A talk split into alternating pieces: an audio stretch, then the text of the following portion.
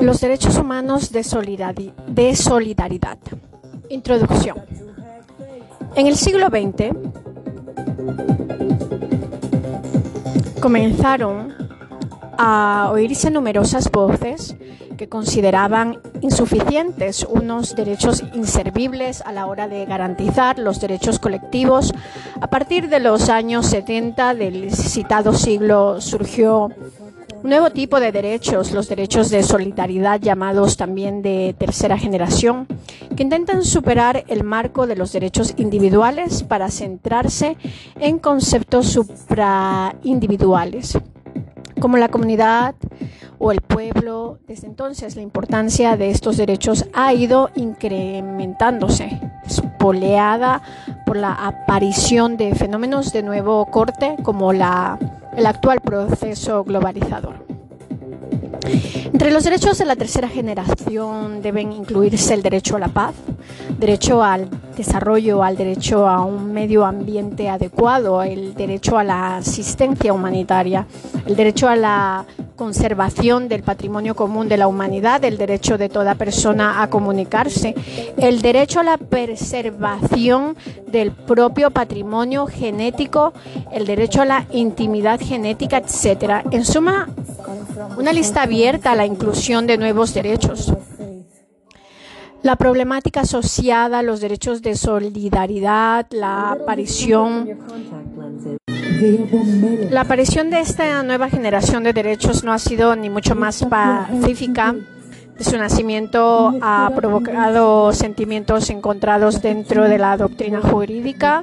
Si bien la mayoría de los autores han, saluda, han saludado los nuevos derechos como una nueva oportunidad de continuar avanzando en la defensa de la dignidad humana. Otros, en cambio, los han visto como un artificio de efecto claramente perniciosos entre los motivos citaremos principalmente tres. Un peligro para los derechos existentes, una falta de homogeneidad absoluta, una carencia completa de una base jurídica imprescindible, la relación entre los nuevos y los viejos derechos. La propiedad denominada de la tercera generación parece indicar que las dos ya están superadas. La apelación a identidades supraindividuales como la comunidad humana apunta la posibilidad de dotar una nueva coartada a los estados o a los antes internacionales, entes internacionales para restringir los derechos individuales. La defensa del derecho al desarrollo puede amparar la instauración de refereas dictaduras o la apelación a la asistencia humanitaria. Puede ser el marco de un intervencionismo de la potencia occidentales, pero estos argumentos son excesivamente simples y desde perspectivas como ajustadas a la realidad es más verosímil ver en estos derechos una maravillosa oportunidad en global.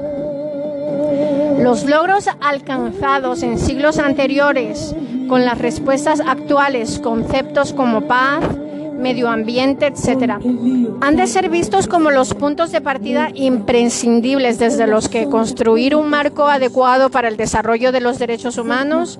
Hemos de conducir que no existe una relación dialéctica entre los nuevos derechos todos aquellos que proceden de generaciones precedentes. Al contrario, la relación entre los nuevos y los viejos derechos es claramente enriquecedora. Los tres derechos se hallan directamente entrelazados. Sin paz, el desarrollo es imposible. Sin desarrollo, los derechos humanos son ilusorios. Sin derechos humanos, la paz no es más que violencia. La falta de homogeneidad eh, de los derechos de solidaridad Mientras que los derechos de siempre tienen la característica de pertenecer a un sujeto individual, los derechos de solidaridad se insertan en la esfera de uso colectivo, lo cual hace que desde su punto de vista no deban ser considerados propiamente derechos humanos, sino en todo caso bienes colectivos. Debemos resaltar en primer lugar que todo que no todos los derechos humanos anteriores a los de tercera generación tenían como sujeto al individuo humano.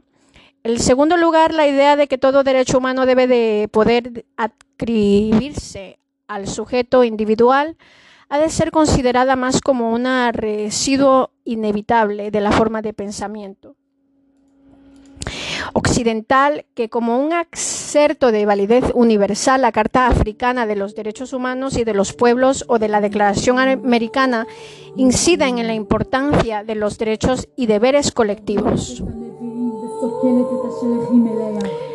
La carencia de una base jurídica sólida a la que fundamentar estos derechos. El motivo no es otro que la falta de un reconocimiento vinculante de estos derechos en un documento internacional susceptible de ratificación por parte de los diferentes estados. Por eso se habla de que habría que circunscribirlos a la esfera de los deseos, aunque carentes de eficacia jurídica. Ha habido una falta general de motivación política para superar la esfera del soft law en el campo de estos derechos. Pero esta tendencia no tiene por qué durar eternamente. Algo está cambiando y en este sentido la firma de protocolo de eh, Kioto en torno al medio ambiente o la creación de un tribunal penal internacional. Aun cuando los derechos de la tercera generación no consiguieran trans pasar el marco de las declaraciones no vinculantes. Eso no significa necesariamente que su reconocimiento no tuviera ningún valor. Muchas de las declaraciones de la ONU han tenido una poderosísima, poderosísima influencia en un mundo en el que los estados van perdiendo progresivamente su importancia. Observaciones finales. Los derechos de solidaridad, también llamados derechos de la tercera generación, poseen desde nuestra perspectiva la entidad suficiente para entrar a formar parte del elenco de los derechos humanos. Cualquier obstáculo a su reconocimiento como tales deben ser visto como una fuente enriquecedora de cara a su progresiva puesta en práctica. El derecho a la paz. Introducción en el concepto de paz. El derecho a la paz ha de hallarse presente en todas las declaraciones de derechos que esperan verdaderamente ser humanas y universales. Debe ir más allá de la ausencia de guerra y cumplir unos requisitos mínimos de respeto a la libertad y a la justicia, se puede afirmar que el derecho a la paz es un derecho síntesis, ya que implica necesariamente la previa implantación de los derechos fundamentales, la justicia y la libertad. Los sujetos de derecho. Los sujetos del derecho, numerosas declaraciones internacionales han proclamado que son tanto la persona individual como la colectiva de colectividades las poseedoras de un derecho a la paz. Depende de una cultura u otra, son las colectividades las que enfrentan en las guerras. No lo es menos el que el resultado está afecta a las personas individualmente. Son todos y cada uno de los seres humanos quienes deben gozar de una situación que les permita desarrollar adecuadamente una vida fundamental en la justicia y libertad. Por lo tanto, hay que decidir que no es que pueda hablar del derecho a la paz como un derecho individual o como un derecho colectivo. Esta disyuntiva es ficticia porque no puede existir un auténtico derecho a la paz que sea divisible, que pueda diferenciar entre colectividades e individuos. El derecho a la paz es el derecho positivo. El deseo de salvaguardar la paz en el ámbito internacional fue uno de los motivos que llevaron a la creación de la ONU como figura en el preámbulo de su carta fundacional. Pero la declaración acerca del derecho a la paz data de los años 80, es entonces cuando la Asamblea General aprueba la Declaración sobre el Derecho de los Pueblos a la Paz de 12 de noviembre de 1984.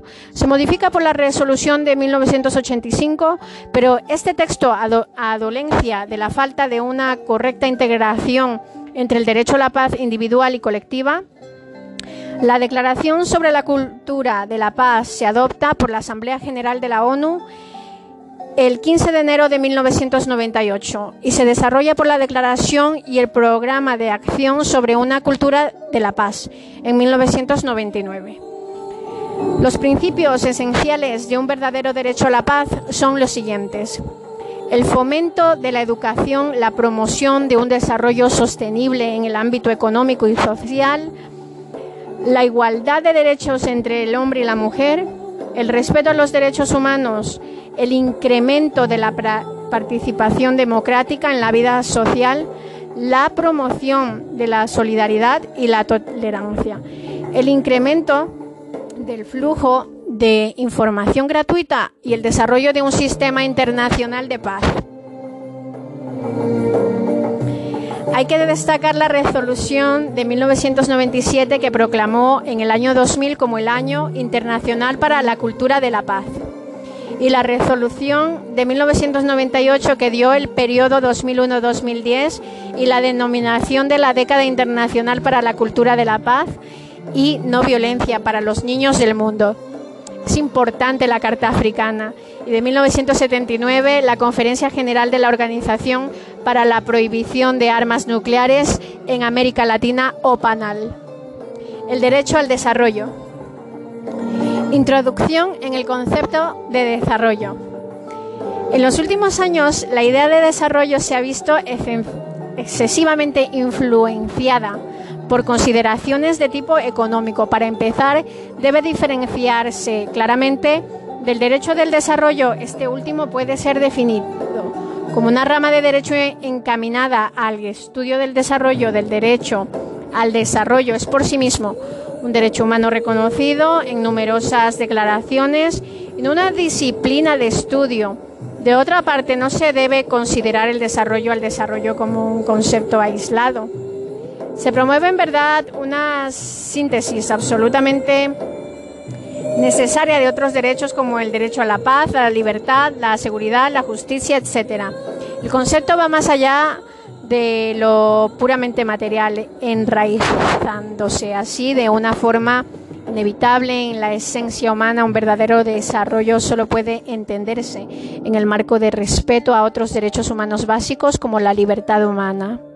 Los sujetos de derecho. A primera vista de un derecho de corte claramente colectivo, pero esta concepción choca con, lo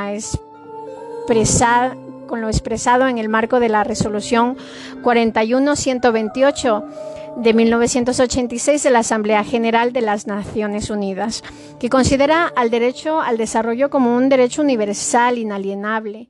Como parte integrante de los derechos humanos fundamentales, cabe deducir que es a un mismo tiempo un derecho individual y colectivo y en caso de duda se debe considerar que el derecho de los individuos es superior de los pueblos. Quizá desde aquí allá quien vea una preponderancia de la mentalidad individualista occidental pero también es posible pensar que en el documento citado quería reforzar la separación entre un concepto de desarrollo materialista y uno más acorde con los requerimientos de la dignidad humana. Precisamente la dignidad humana la que nos obliga a tratar a un hombre como un fin en sí mismo y no exclusivamente como un medio. Y es a nuestro juicio en esta segunda explicación donde se debe buscar la auténtica raíz y razón de la postura adoptada por la Asamblea General de la ONU. El derecho al desarrollo, el derecho positivo. El espíritu del derecho al desarrollo puede encontrarse ya en la Carta Fundacional de las Naciones Unidas. La Declaración Universal de los Derechos Humanos incluye numerosas referencias al derecho al desarrollo, al el Pacto Internacional de Derechos Civiles y Políticos y especialmente el que se refiere a los derechos económicos, sociales y culturales. Muestran alusiones a estos derechos. La primera referencia expresa el derecho al desarrollo no llegó hasta 1978, cuando la UNESCO dictó su declaración contra la discriminación racial en ese año. Y en su artículo 3 redactó una referencia concreta al derecho completo de todo ser humano y de todo grupo humano. Años más tarde, la Asamblea General de las Naciones Unidas, es una resolución de 1986, acabó por clarificar verdaderamente el sentido del derecho humano al desarrollo. Desde este documento se extraen varias ideas enunciadas años más tarde por el mismo secretario general de la ONU, Boutros Ghali. El desarrollo constituye una prioridad absoluta en el mundo actual derecho que ahora nos ocupa implica el logro de otros fines, sin los cuales no es comprensible la erradicación del hambre, la enfermedad, la ignorancia, etc.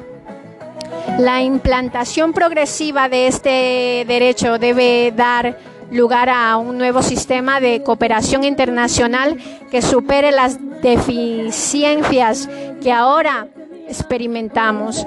La ONU es el organismo llamado a dirigir todo el proceso de implementación de estos derechos. La Declaración y Programa de Acción de Viena de 23 de junio de 1993 es la confirmación por la Conferencia Mundial de Derechos Humanos y a lo largo del año del 2002 se ha producido otros dos acontecimientos de gran calado. La Conferencia Internacional de las Naciones Unidas sobre la Financiación para el Desarrollo celebrada en México en marzo. La Cumbre Mundial sobre el Desarrollo Sostenible Sudáfrica entre agosto y septiembre. El mayor problema es que a pesar de las buenas intenciones,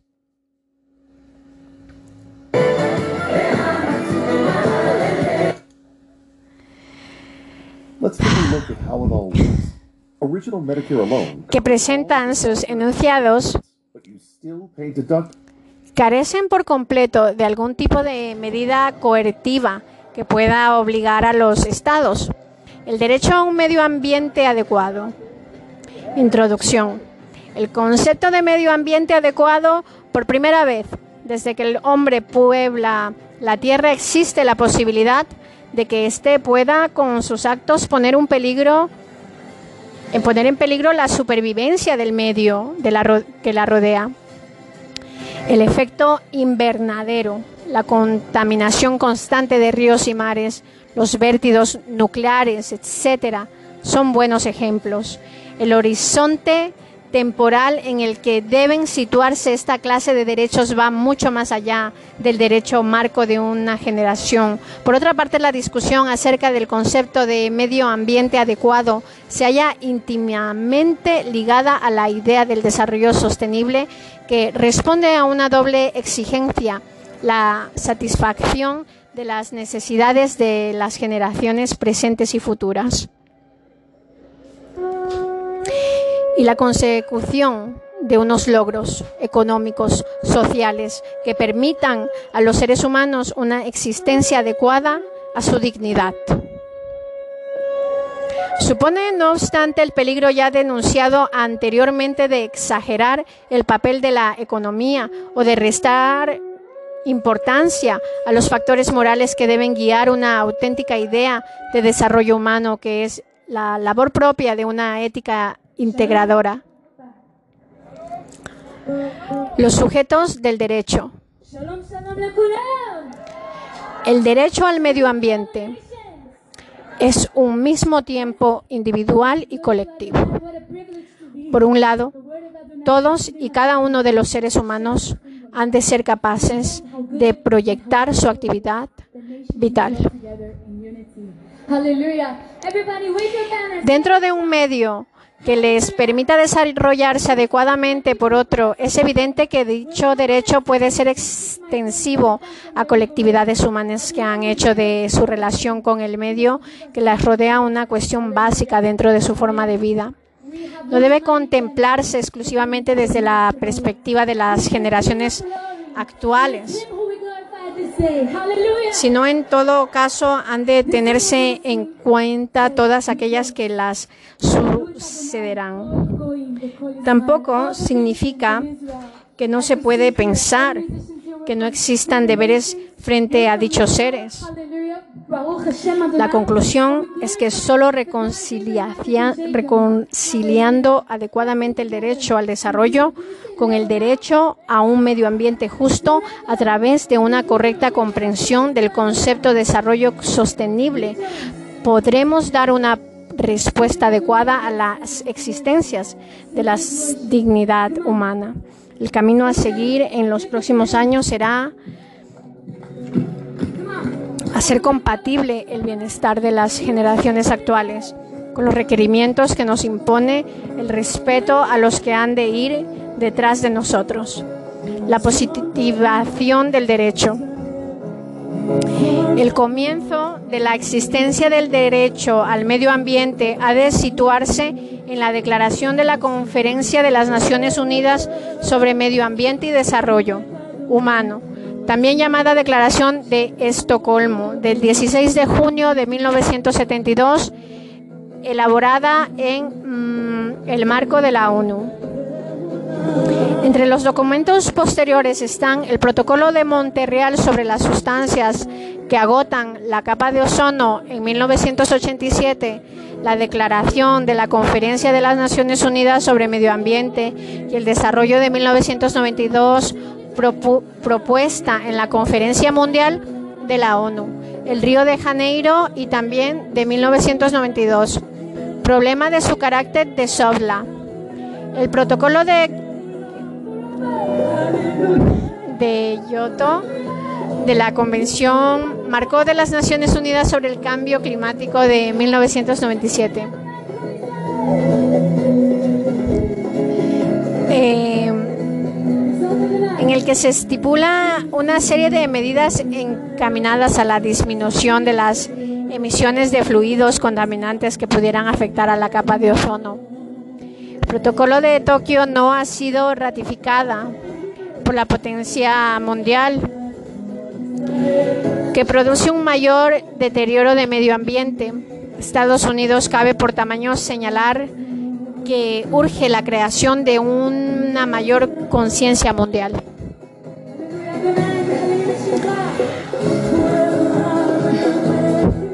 Para nada creo que sea Estados Unidos el, aquí el culpable de nada, la verdad. Eh, yo pienso que los culpables podrían ser eh, más los países eh, árabes que tiran misiles y eso sí daña la capa de ozono. Pero sigamos con los otros derechos de la solidaridad. El derecho a la propiedad común de la humanidad. La idea de bienes de propiedad común alejados de la alegación del Estado surge en el siglo XVII ligada a la necesidad de garantizar la libre navegación por todo el mundo y en un concepto que posteriormente se ha extendido a otros campos de la vida humana. Hay que reconocer que existen algunos bienes por su propio valor, no pueden pertenecer a seres humanos aislados o a comunidades o estados. Significa que el respeto que nos, que nos merece la dignidad humana implica que algunos bienes pertenecen a la humanidad en su conjunto. Y esto produce varias consecuencias. Nadie puede apropiarse de ella, debe existir una autoridad internacional que gestione su uso y conservación. Cualquier beneficio que surja como consecuencia de su explotación debe ser compartido equitativamente por toda la humanidad. Las áreas o recursos dignados como propiedad serán utilizados solo con fines prácticos. En beneficios de todas dichas áreas, recursos serán protegidos y preservados para su uso por las generaciones futuras. El ejemplo más significativo de la implantación de la idea de una propiedad común de la Humanidad de Declaración Universal de la UNESCO sobre genoma humano y los derechos humanos de noviembre de 1997. Derecho a la asistencia humanitaria. Toda persona, comunidad o Estado tiene derecho a ser ayudado por los demás en caso de hallarse en una situación límite a la que no puede enfrentarse efectivamente con sus propios recursos. Este derecho no ha de extenderse más allá de situaciones De lo contrario, correríamos el riesgo de solaparlo con el derecho al desarrollo en sí mismo. La existencia de este tipo de, de derechos se ha concretado a una asistencia internacional regionada por el propio Estado o comunidad afectada, por la coyuntura de otros casos. Se ha procedido a intervenir directamente, creándose con tal fin una estructura organizativa ad hoc. El ejemplo más relevante se produjo con la intervención de la ONU en Somalia en los años 90.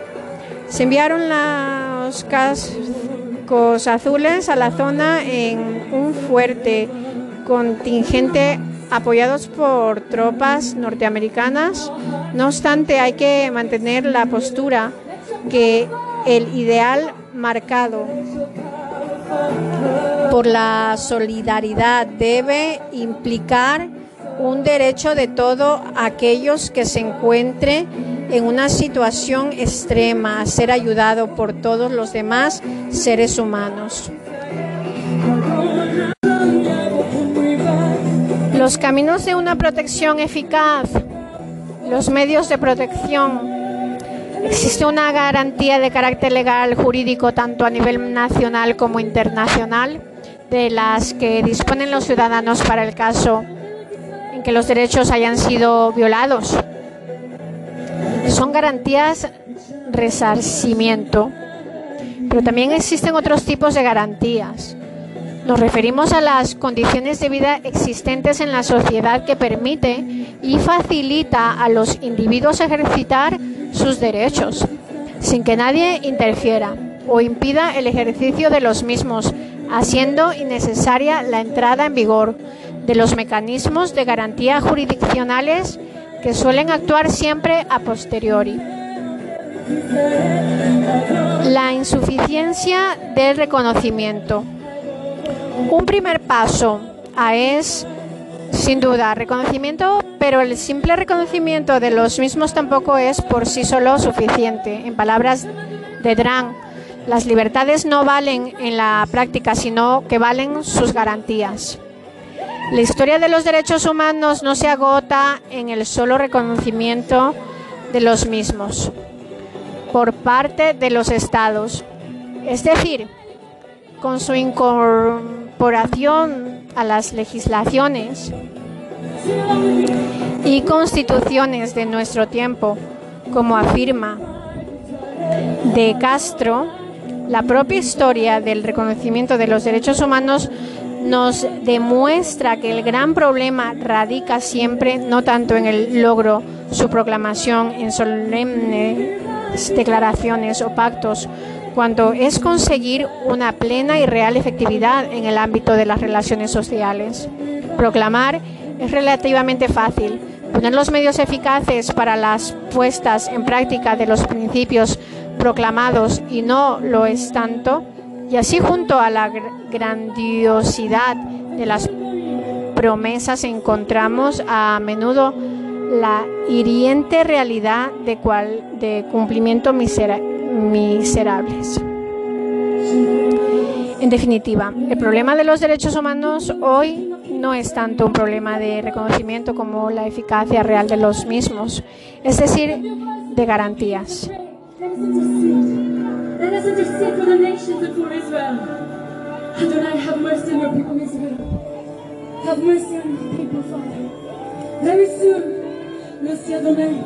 Diversidad de caminos para el ejercicio de los derechos humanos.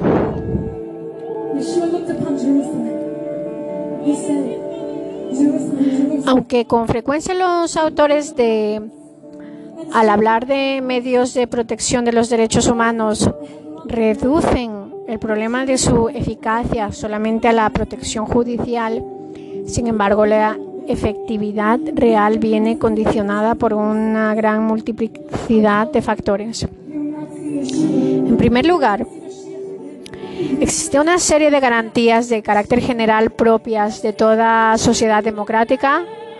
Son aquellos factores que facilitan desde las estructuras institucionales del, del Estado un eficaz disfrute de las libertades. Son las que Peces Bárbara calificado de garantías generales de los derechos fundamentales que están integradas por los presupuestos básicos de toda sociedad democrática así como la de las condiciones jurídico-políticas y las situaciones sociales y culturales en que pueda desarrollarse la vida individual y socialmente considerada. Ese primer grupo de garantías representa las condiciones mínimas exigidas para que pueda hablarse de vigencia de los derechos fundamentales y por tanto de Estado democrático. Podríamos afirmar que se trata de condiciones sine qua non imprescindibles para que puedan hablarse de efectividad de los derechos fundamentales. Nos referíamos a factores tan dispares como la organización sociales en todos sus ámbitos y dimensiones, la posibilidad de participación en la estructura económica, en el comercio nacional, e internacional la vitalidad de las actividades productivas, el desarrollo científico y tecnológico, la calidad de vida, el alcance de los servicios sanitarios, etc. Sin la existencia de estas condiciones, la acción de la dimensión jurídica no es suficiente. Para garantizar la realización efectiva de los derechos, por eso los estudiosos del tema ponen tanto énfasis en la adopción de múltiples y variadas medidas complementarias que son previas y en ocasiones promocionales en todos los campos de acción político, jurídico, social, económico, cultural, sanitario, tecnológico, etc.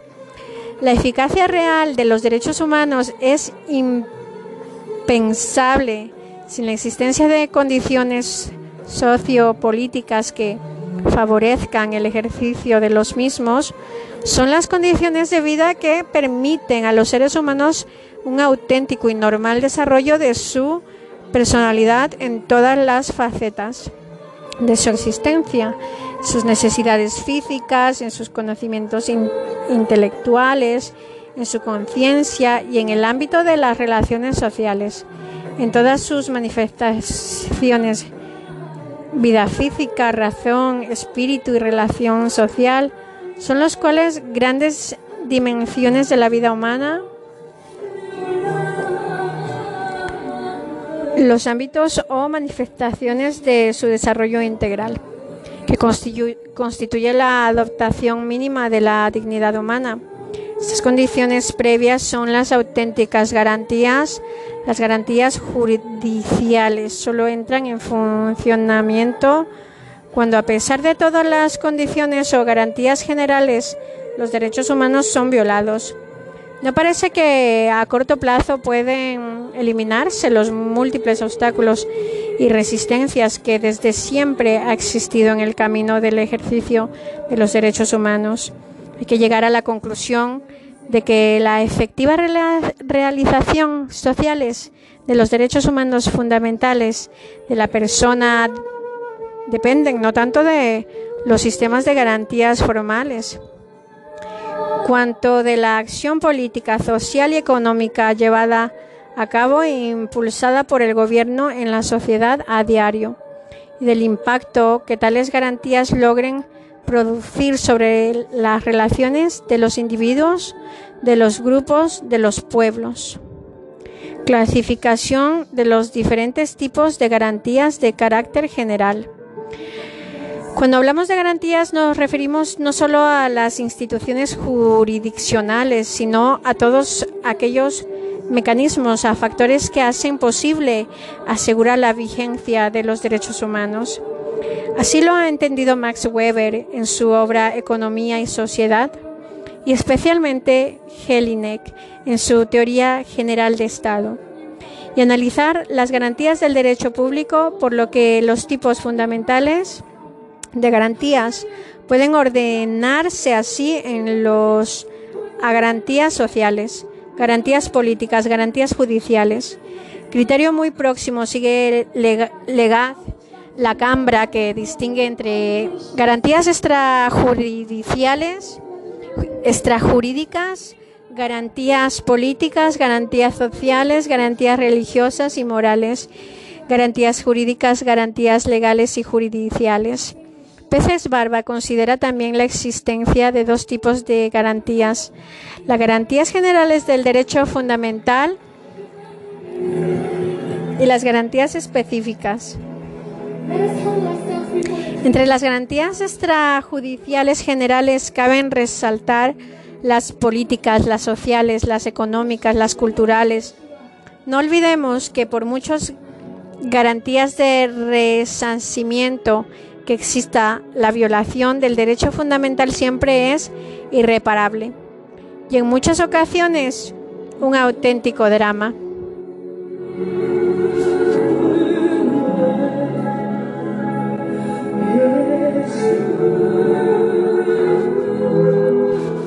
Las condiciones políticas. Es una sociedad políticamente organizada. Se propicia un clima favorable para el ejercicio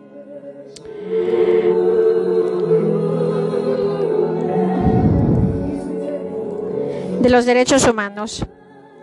Hablamos dentro de una organización política democráticamente organizada que facilita desde las instituciones del Estado el disfrute eficaz de los derechos y libertades que configura el Estado como un auténtico Estado del derecho, tales como la separación de poderes, la distribución territorial del poder y participación popular en elección de los gobernantes. El pluralismo político, la descentralización administrativa, el fomento de las instituciones, la planificación económica y de los servicios públicos, la promoción del desarrollo social, Incluso el reconocimiento mismo de los derechos humanos forma parte de las condiciones jurídico-políticas que consideramos factores decisivos para el progreso, disfrute de la libertad e igualdad de los derechos progresivos. Condiciones referidas a la propia estructura del Estado encarnadas en los principios o caracteres que definen al Estado vienen diseñadas en el artículo 1.1 de nuestra Constitución para que sea posible el ejercicio de los derechos humanos se requiere un Estado de Derecho, un Estado democrático y un Estado social, un Estado de Derecho.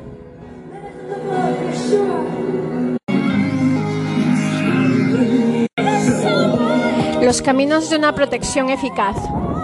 Existen unas garantías de carácter legal y judicial tanto a nivel nacional como internacional, de las que disponen los ciudadanos para el caso en que los derechos hayan sido violados. Son garantías de resarcimiento, pero también existen otros tipos de garantías.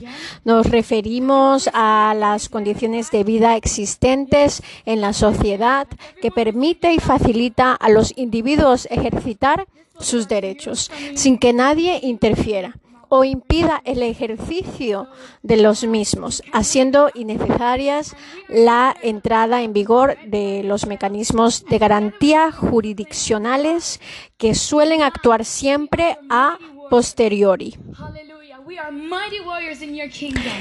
La insuficiencia del reconocimiento. un primer paso es sin duda el reconocimiento, pero el simple reconocimiento de los mismos tampoco es por sí solo suficiente. En palabras de Dran, las libertades no valen en la práctica sino lo que valen sus garantías. La historia de los derechos humanos no se agota en solo reconocimiento de los mismos por parte de los estados, es decir, con su incorporación a las legislaciones y constituciones de nuestro tiempo, como afirma el Castro la propia historia del reconocimiento de los derechos humanos nos demuestra que el gran problema radical siempre, no tanto en lograr su proclamación en solemnes declaraciones o pactos, cuanto en conseguir una plena y real efectividad en el ámbito de las relaciones sociales. Proclamar es relativamente fácil.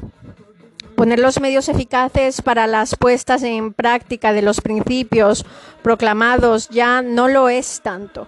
Y así, junto a las grandiosidad de las promesas, encontramos a menudo la hiriente realidad de cumplimientos miserables.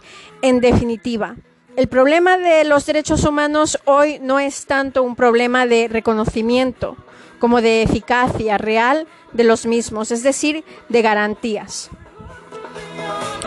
Diversidad de caminos para el ejercicio de los derechos humanos. Aunque con frecuencia los autores al hablar de medios de protección de los derechos humanos reducen el problema de su eficacia solamente a la protección jurídica, sin embargo, la efectividad real viene condicionada por una gran multiplicidad de factores. En primer lugar, existe una serie de garantías de carácter general propias de toda sociedad democrática. Son aquellos factores que facilitan desde las estructuras institucionales del Estado un eficaz disfrute de las libertades. Son las que Peces Barba, calificado de garantías generales de los derechos fundamentales, que están integradas por los presupuestos básicos de toda sociedad democrática, así como de las condiciones jurídico-políticas y las situaciones sociales y culturales en que puede desarrollarse la vida individual y socialmente considerada. Es primer grupo de garantías representa las condiciones mínimas exigidas para que pueda hablarse de vigencia de los derechos fundamentales y, por tanto, de Estado democrático. Podríamos afirmar que se trata de condiciones sine qua non imprescindibles para que puedan hablarse de efectividad de los derechos fundamentales. Nos referimos a factores tan dispares como la organización social en todos sus ámbitos y dimensiones la posibilidad de participación en la estructura económica, en el comercio nacional, en internacional, la vitalidad de las actividades productivas, el desarrollo eh, científico, tecnológico, la calidad de vida, el alcance de los servicios eh, sanitarios, etcétera. Sin la existencia de estas condiciones, la acción de la dimensión jurídica no es suficiente para garantizar garantizar la relación efectiva de los derechos.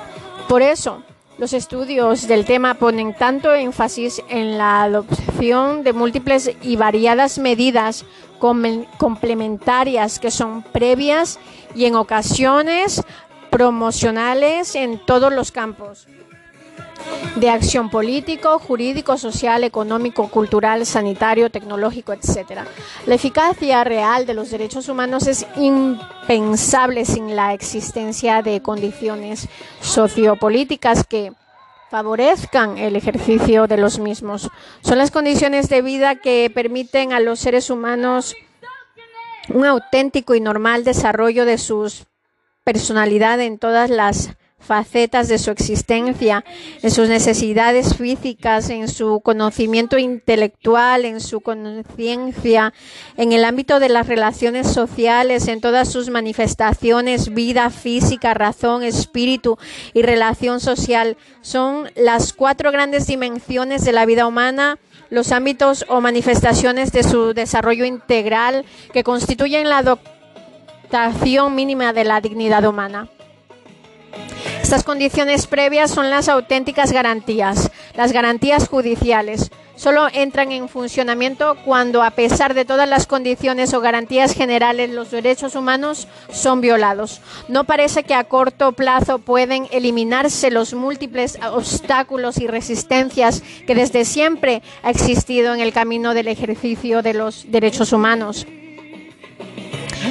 Hay que llegar a la conclusión de que la efectividad, la efectiva relación social de los derechos fundamentales de la persona depende no tanto de los sistemas de garantías formales, cuanto de la acción política, social y económica llevada a cabo e impulsada por el gobierno en la sociedad a diario y del impacto que tales garantías logren producir sobre las relaciones de, las, de los individuos, del grupo y de los pueblos.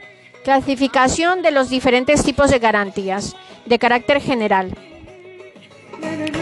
Cuando hablamos de garantías nos referimos no solo a las instituciones jurisdiccionales, sino a todos aquellos mecanismos o factores que hacen posible asegurar la vigencia de los derechos humanos.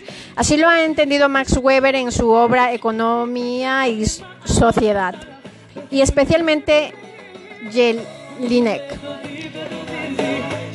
en su teoría general del Estado.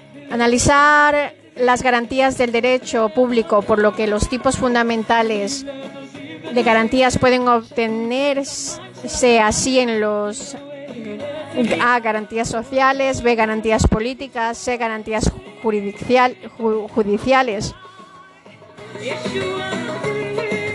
Criterio muy próximo. Sigue Legaz, eh, la Cambra que distingue entre garantías extrajurídicas, garantías políticas, garantías sociales, garantías religiosas y morales garantías jurídicas, garantías legales y judiciales. Peses Barba considera también la existencia de dos tipos de garantías. Las garantías generales de los derechos fundamentales, garantías específicas. Entre las garantías extrajurídicas generales cabe resaltar las políticas, las sociales, las económicas y las culturales.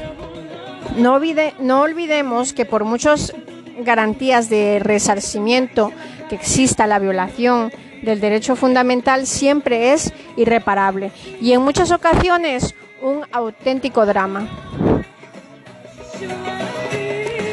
Las condiciones políticas en una sociedad políticamente organizada se propicia un clima favorable para el ejercicio de los derechos humanos.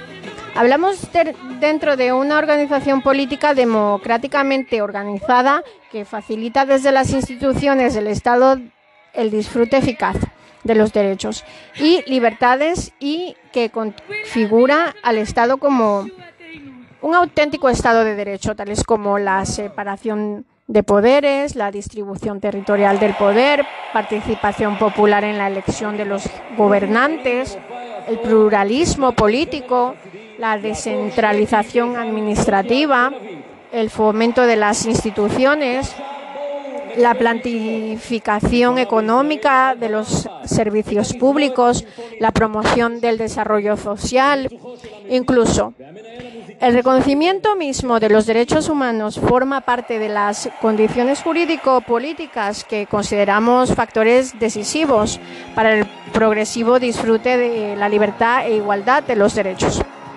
Condiciones referidas a la propia estructura del Estado encarnadas en los principios o caracteres que definen al Estado. Vienen en diseño señadas en el artículo 1,1 de nuestra Constitución. Para que sea posible el ejercicio de los derechos humanos se requiere un Estado de Derecho, un Estado democrático y un Estado social, un Estado de Derecho. Desde el siglo XIX se ha producido una estrecha relación entre el derecho y el Estado, generando una concepción del Estado, según la cual está eh, actuar sometido al derecho de modo que su poder y sus actos se regulan y controlan por las leyes y se presiden por el ordenamiento jurídico, pero no basta con la mera existencia de derecho. Es necesario que todo el obrar del Estado se realice de acuerdo con las reglas del derecho.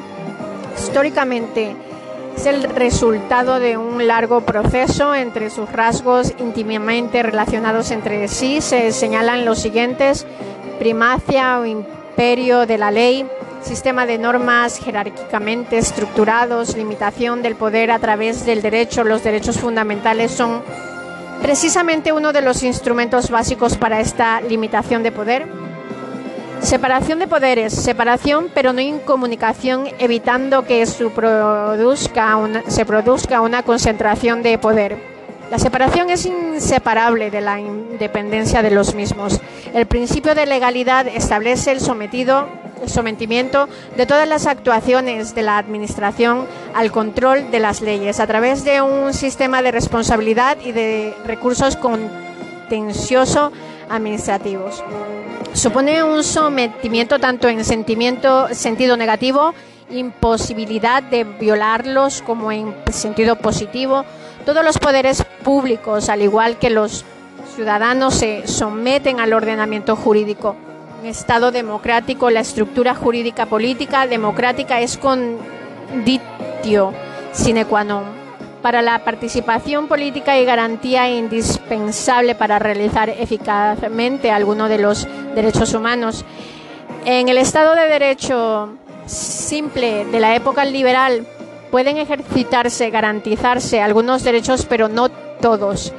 El Estado democrático añade al Estado del Derecho dos notas. Participación política, pluralismo político, donde se manifiesta que el gobierno se decide por la voluntad de los ciudadanos, siendo así la expresión de la soberanía popular. Participación política se permite al ciudadano a participar en la formación de la voluntad del Estado como miembro de la comunidad política.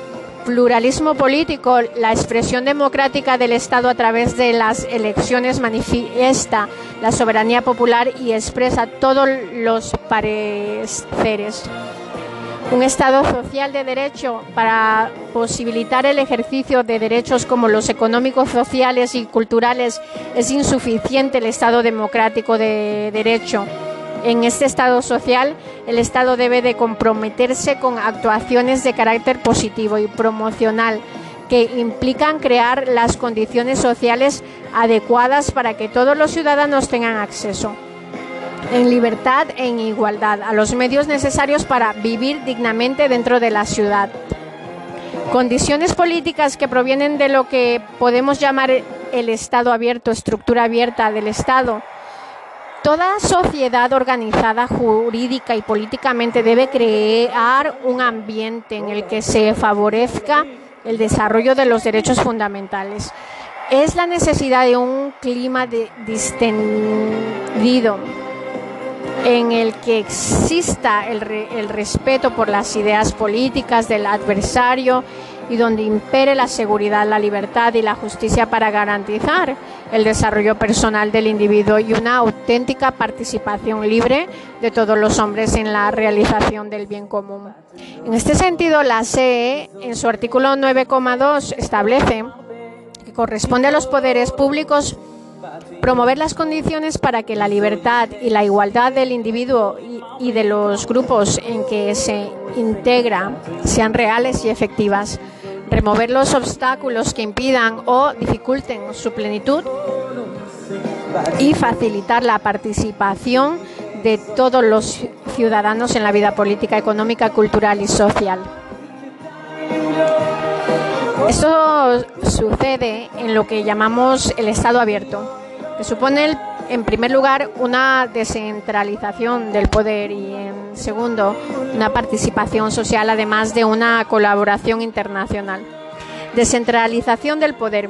Hoy en día no se comprende un Estado democrático social de derecho en el que todas las decisiones procedieran de las más altas instancias del supremo poder del Estado central. Ello generaría retrasos, distancias, desigualdades que se traduciría en frenos al ejercicio de los derechos. En España las autonomías y los municipios han contribuido a resolver estos problemas, sin duda. El acercamiento de las instituciones al pueblo y la aproximación de la administración del Estado favorece considerablemente el ejercicio de los derechos. Participación social. Hemos hablado antes de participación política al considerar el Estado democrático. Al hablar de participación social nos referimos a las posibilidades no solo permitidas, sino también fomentadas y promocionadas por parte del Estado de participar en asociaciones, agrupaciones, sociedades e instituciones, no eh, estrictamente políticas. El Estado debe dejar el arbitrio y autonomía de los particulares o de los grupos sociales los asuntos donde la acción del Estado no puede o no debe llegar. Lo peor que puede suceder un pueblo es el silencio social ante el Estado, pues no cabe pensar en un Estado tan perfecto que ya no pueda ya no puede hablarse de un algo social distinto de lo estatal porque todo lo social haya sido organizado y ordenado por el Estado y dentro del Estado. Como tampoco cabe pensar en una sociedad tan perfecta desde sí misma que haga superflua la existencia del Estado.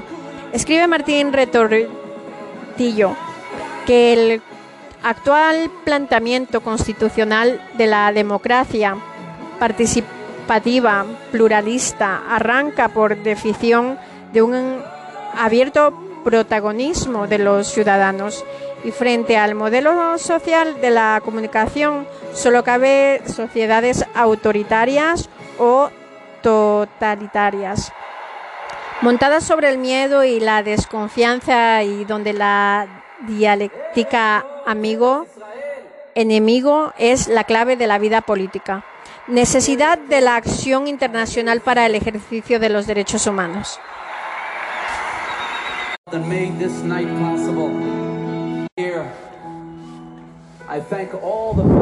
Por mucho que un Estado lo proponga, las medidas internas son garantías jurídico-políticas.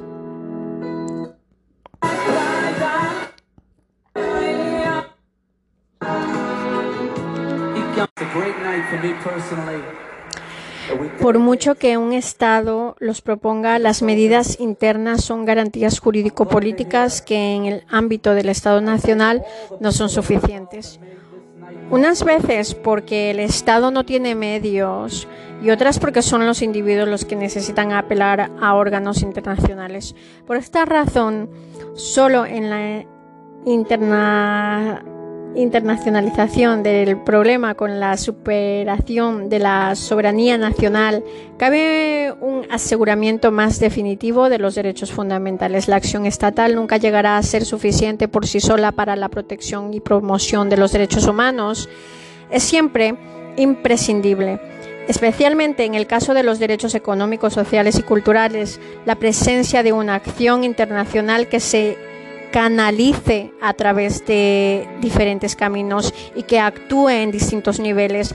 En efecto, en la actualidad, a los estados no les resulta difícil abstenerse de interferir en la autonomía individual en la mayoría de las actuaciones humanas. actuaciones humanas. Pero más bien parece difícil promocionar suficientes medios de vida o llevar a las prácticas determinadas políticas que dependen con frecuencia de condiciones objetivas ajenas. Em, mm, el propio Estado y de factores que no solo son externos a la acción estatal, sino que también quedan fuera de su control. Se hace, por tanto, imprescindible acudir a la colaboración de todos y, sobre todo, de la comunidad internacional y sus organizaciones. El reconocimiento y garantía de los derechos y libertades fundamentales como condición política para el ejercicio de los derechos humanos se requiere, en tercer lugar, el reconocimiento y garantía de los derechos y libertades fundamentales, el reconocimiento de los derechos humanos en la realidad jurídica interna del Estado. Firmando al mismo tiempo pactos y convenios se convierte en requisito prioritario indispensable para la estructuración del Estado contemporáneo. Los derechos no pueden ejercitarse si no están reconocidos y no pueden reclamarse su, su resarcimiento si, si son violados, si no existen instancias judiciales previamente establecidas a quién dirigirse. Como dice el artículo 16 de la Declaración de los Derechos del Hombre y de los Ciudadanos y contundentemente toda sociedad en la cual la garantía de los derechos no está asegurada ni la separación de poderes establecida no tiene constitución.